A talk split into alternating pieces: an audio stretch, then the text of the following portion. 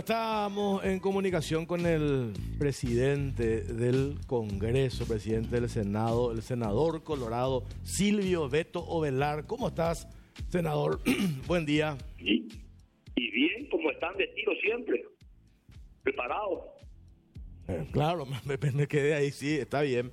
Este, necesitamos ya que vuelvan, que retomen el receso parlamentario. Este... Mira, yo creo que uno, una de las deficiencias de nuestra constitución es precisamente este periodo tan largo de receso parlamentario. Sí. Yo creo que como cualquier otra institución, el plazo prudente de un mes de vacación es suficiente. Porque de igual manera, en mi caso particular, yo sigo optando como si estuviese en sesión permanente, por decirlo así. Pero esto no es eh, de ahora, es de siempre.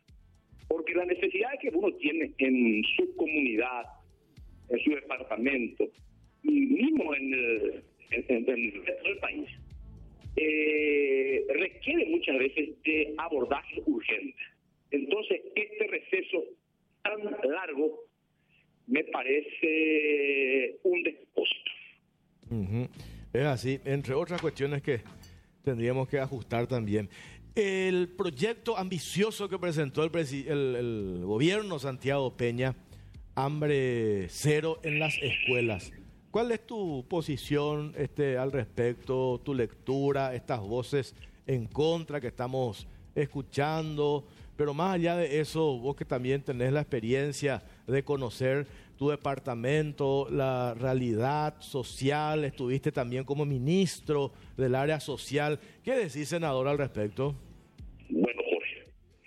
Voy a empezar, eh, si me, si me permitís Sí. desarrollar, yo puedo hablar con propiedad de la cuestión. Por eso. Fui el primer gobernador que implementó el programa merienda escolar con leche entera. Anteriormente se daba esa leche en polvo, que no era muy eh, apetecible, por decirte, a, a los niños. Y en ese entonces, aprovechando mi muy buena relación con, el, con los directivos de Lactolanda, que era una empresa en ascenso, y voy a ser imprudente porque voy a comentar algunas incidencias que no creo que la gente de Lactolanda se enoje conmigo. En ese momento Trébol era el, el número uno, el, que tenía mayor prestigio nacional ya. Y la Lactolanda está ofreciendo le digo yo, la- me reúno con, toda la comisión directiva de la cooperativa ¿eh?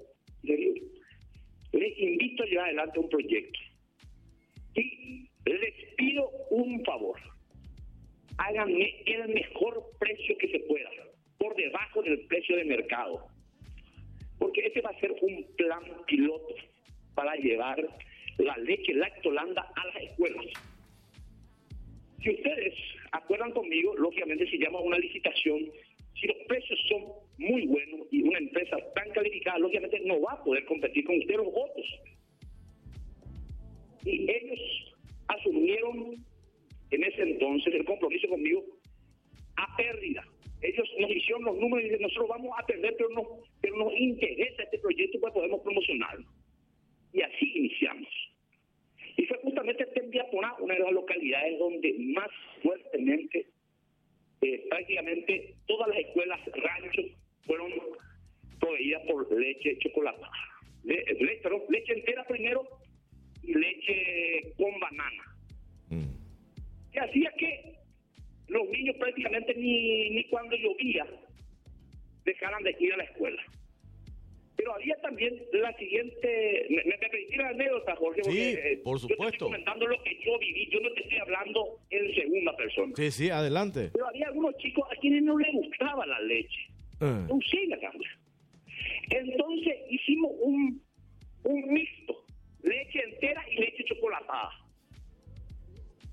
Y cuando incluimos la leche en la chocolatada, porque los médicos me decían que no tenían la misma eh, potencial nutritivo, o algo por decir, no recuerdo muy bien de eso. Pero el tema puede ser el gancho que el niño vaya a la escuela. sí. En, lo- en las escuelas donde llevamos adelante ese eh, proyecto mixto, leche entera, leche chocolatada, teníamos 100% de asistencia. bajaron, o sea, eh, ausencia de clase cero. Cuando yo vinaba, cuando había problemas, y los maestros a veces se hacían de los bien votados, los alumnos se iban a caerle a la maestra o al maestro de su casa. Porque el centro era que en el recreo tomen su leche chocolatada. Claro. En esa escuela mejoró enormemente. No, ya no hubo, por decirte, eh, ausencia de clases. Eh, bajó el nivel de repitencia, de decepción escolar. O sea, yo puedo hablar con propiedad que merienda escolar se dio un buen resultado. Bueno, Fonacide hace 10 años nosotros, y convengamos que fue un fracaso. Pero esto ya lo diagnosticó el, gobierno anterior. Pero necesitamos alguien con coraje, con decisión que tome esta posta, porque aquí vamos a policionar, aquí vamos a, tocar intereses.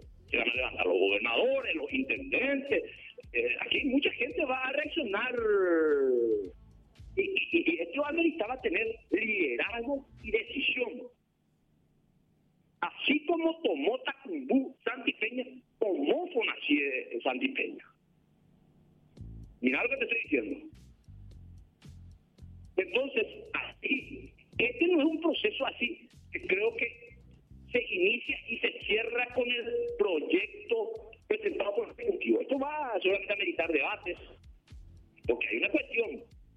Yo puedo hablar con cierta propiedad porque tengo un trabajo de tesis sobre el debate político de Poracide y sus resultados en la descentralización.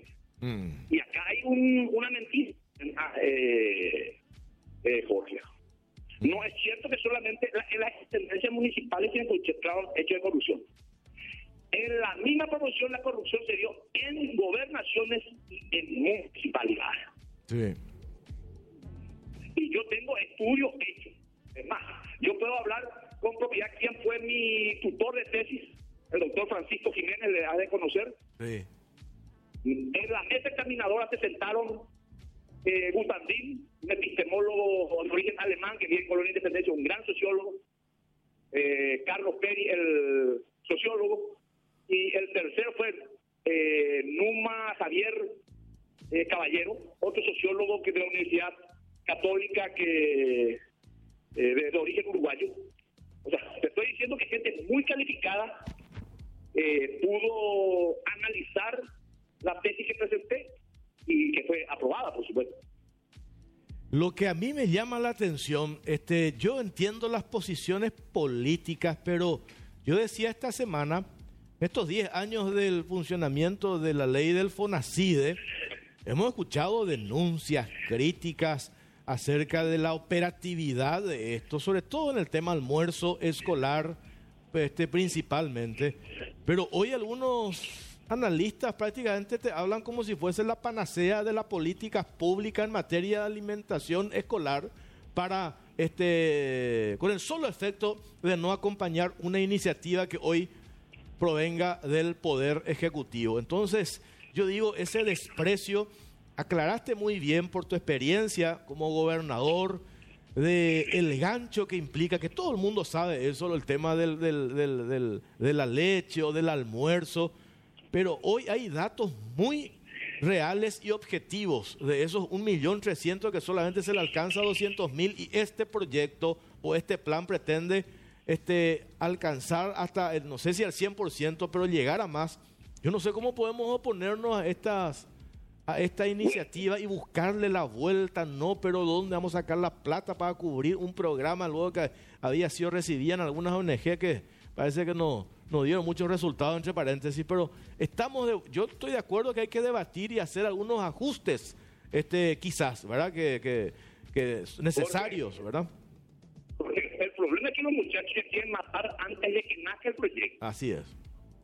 Y lo más simpático, y coincido yo, los mayores distractores de Ponacide que me dijeron, Cristian, yo tengo, mira, yo tengo, por eso cuando uno habla de un trabajo académico, recurre a la fuente. Yo tengo los discursos de varios actores políticos criticando justamente la ineficiencia del programa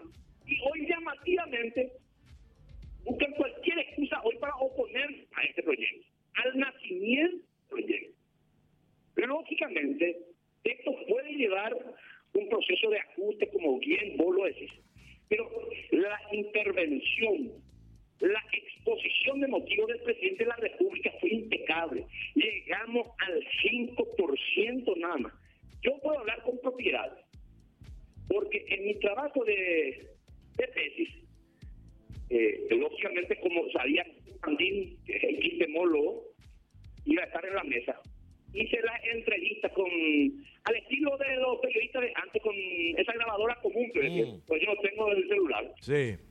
Y, consulté a los padres de familia. ¿Sabes que En muchos casos aparecían que se llevó eh, el almuerzo escolar por 100 días, cuando que en realidad se llegaron 50. Y en muchos casos, en la mayoría de las escuelas donde fuimos, eh, el almuerzo escolar llegaba por un lapso de tiempo de un mes y medio, dos meses. Y lo que el proyecto plantea es que eh, vaya del primer día hasta el último, como, como es lo que corresponde, ¿verdad? Y hay otra cuestión. Hay que enfrentar el cuestionamiento enorme que le hacen hoy al Ministerio de Desarrollo Social. Sí. Yo te pregunto algo. ¿Cuál es la única institución que tiene la herramienta de medición de pobreza del país? ¿Cuál es la institución dedicada eh, a llevar adelante los programas sociales? Desarrollo social. ¿Quién? ¿Cuál va a ser el ministerio que te va a decir estas comunidades son pobres y estas no son tan pobres? El Ministerio de Desarrollo Social. O sea, la articulación, el involucramiento del Ministerio de Desarrollo Social es inevitable. En Brasil, hambre cero, porque mucha gente porque cree que el programa Tecopoar es un proyecto que nació con Lugo. Es mentira. Fuimos nosotros durante el gobierno de Nicanor, gracias a la generosidad del presidente Lula, que me permitió conversar con su asesor social, Frei Beto, y en ese entonces la ministra era Ana María Fonseca. Nosotros fuimos, aterrizamos en el Ministerio de Desenvolvimiento Social, creo que se llamaba en Brasil. Y ellos nos dieron, nos dieron las pistas. Nosotros copiamos el programa Hambre Cero del Brasil, de los programas sociales, y Tecoporá es una copia. Yo quise darle otro nombre, yo quería darle el nombre de Tuirendá cuando era ministra. Pero la, la ministra posterior, María Esther Jiménez, creo que le dio el nombre de Tecoporá y mucha gente se confundió Tecoporá con eh, Tecoyoya. Pero otro programa que nosotros trajimos del Brasil, que lo incorporamos, que lo, lo paraguayizamos, por llamarlo así. Entonces el Ministerio de Desarrollo Social tiene la herramienta para medir los niveles de pobreza, porque este programa de universalización debe prioritariamente abarcar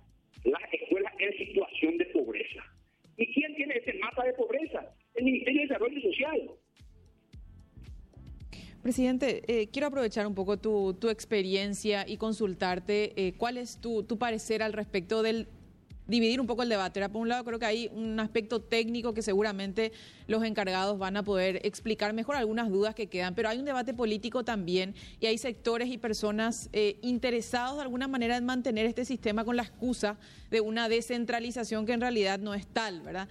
Pero te consulto esto en lo que tiene que ver con tu, con tu expertise. ¿Cómo crees que se puede llegar al consenso con los intendentes que hoy están en contra? Específicamente te pregunto el caso de Canindeyú, por ejemplo, que hablan incluso de cerrar fronteras, etcétera, etcétera. Algunos son de honor colorado. ¿Cuál es el camino para llegar al consenso con ellos? Bueno, yo creo que eh, hay un debate abierto. La, la noté muy amplia a la ministra Lea, Lea Jiménez y, ni que decir la ministra de Educación.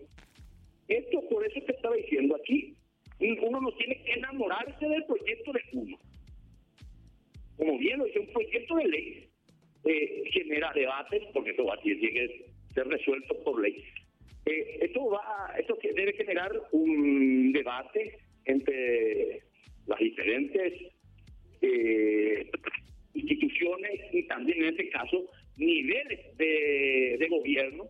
Convengamos que hay tres niveles de gobierno, el central, el departamental y el municipal. Y los intendentes, dentro del nivel de descentralización, es un estadio también de descentralización con quienes uno debe debatir. Y yo veo la buena predisposición, eh, porque los técnicos deben combinar.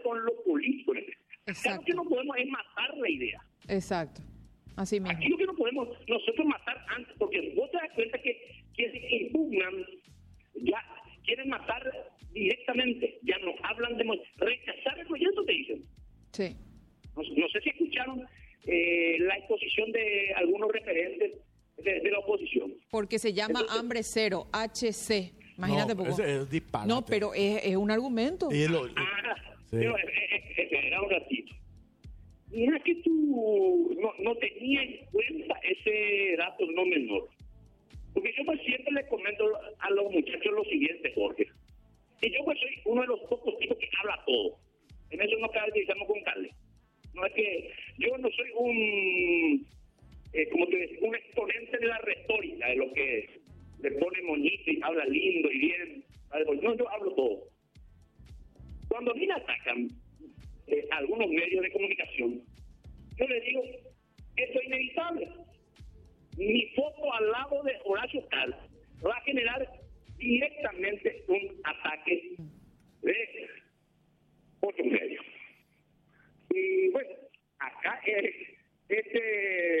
siglas de repente pueden parecer hasta simpáticas, anecdóticas aparentemente, pero puede ser motivo de conflicto también.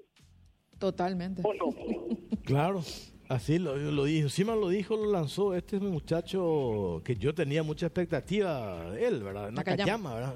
Yo digo, fíjate la, la tilinguería en la que entramos, ¿verdad? Este, ¿En qué nos fijamos, ¿verdad? Cuando hay una cuestión de fondo es determinante, importante, nosotros nos quedamos en esas pelotudeces, ¿verdad?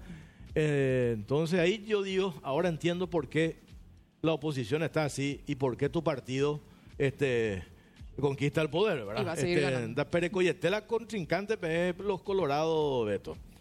Y hoy los medios de comunicación son nuestros contrincantes. Sí, sí. Hoy este, asume ese rol de oposición, como nos decía nuestro... Pero a veces asume abiertamente. Sí, sí, así y, es. Y bueno, o, vos te crees que eh, a mí me van a elogiar en un solo hecho correcto y voy a y voy a hablar con propiedad porque cuando yo me opuse a la enmienda y lo enfrenté al señor Cárcel en ese entonces, yo era una mezcla de Churchill y Franco y Delano Rubén para decir en ese momento. así mismo. eso se trata. Bueno, vamos a esperar entonces eh, marzo, este el reinicio del periodo parlamentario. Esto se pareció muy interesante esta iniciativa que anunció ayer en sus redes sociales eh, el presidente de la Cámara de Diputados, Raúl Latorre, de instalar una mesa de debate con todos los líderes de bancada en, la Cámara de Diputados para hablar de este tema. Y después yo supongo que ya va a otra instancia ahí donde estás vos. Y esto, eso que arrancaste con algo que me pareció interesante, eh, van a venir voces en contra, ya vimos, ¿verdad? O sea, el desprecio a un millón trescientos mil niños este, de lado, no les importa, ¿verdad? Hoy hablando maravillas, incluso medios de comunicación que tanto cuestionaban Fonacide, hoy están hablando este maravillas de Fonacide. Este, Peña tiene que seguir adelante. Y diste el ejemplo, así como siguieron adelante con el tema Tacumbú para desbaratar Clan Rotela, tienen que hacer lo mismo con este tema, porque si vamos a echarle... en materia de seguridad, lo más importante que se hizo en, no sé, 10, 15, 20 años fue lo de Tacumbú. Así es, sin precedente. ¿Y, y, cómo intentaron tapar ese gran éxito? Con los nepobrevis. Mm. Pues nadie puede reconocer el gran logro que tuvo el liderazgo y la valentía de un conductor como, como Santiago Peña que tomó eh, el timón para enfrentar a la delincuencia. Y esto va a lo social, a los sectores más vulnerables. Si no entendemos que hay niños que hoy tienen un rezago probablemente en la formación, en gran medida porque no se alimentan bien. Este es un programa que tenemos que acompañar. Podemos modificar, podemos cambiar el punto, las comas, pero lo que no podemos es matar ya antes de que nazca. Sí mismo. Senador, te, te, consulto porque fue una, una cuestión deslizada por algunos referentes de Honor Colorado, poniendo en duda el apoyo del movimiento a esta propuesta del Ejecutivo. No existe esa duda, ¿verdad? No, el programa tiene el apoyo del movimiento. Ahora bien, obviamente, como te dije, los puntos, las comas, si se le da la participación a las intendencias, si da tal, tal gobernación, otra es una cuestión que vamos a debatir. Lo cierto y lo concreto que es el, el proyecto no solamente es ambicioso, va a generar un giro definitivo en el nivel no solamente de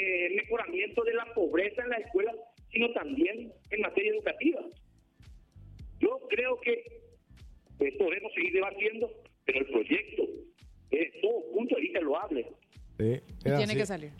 Dale, senador, gracias por tu tiempo. Seguimos en contacto, muy amable.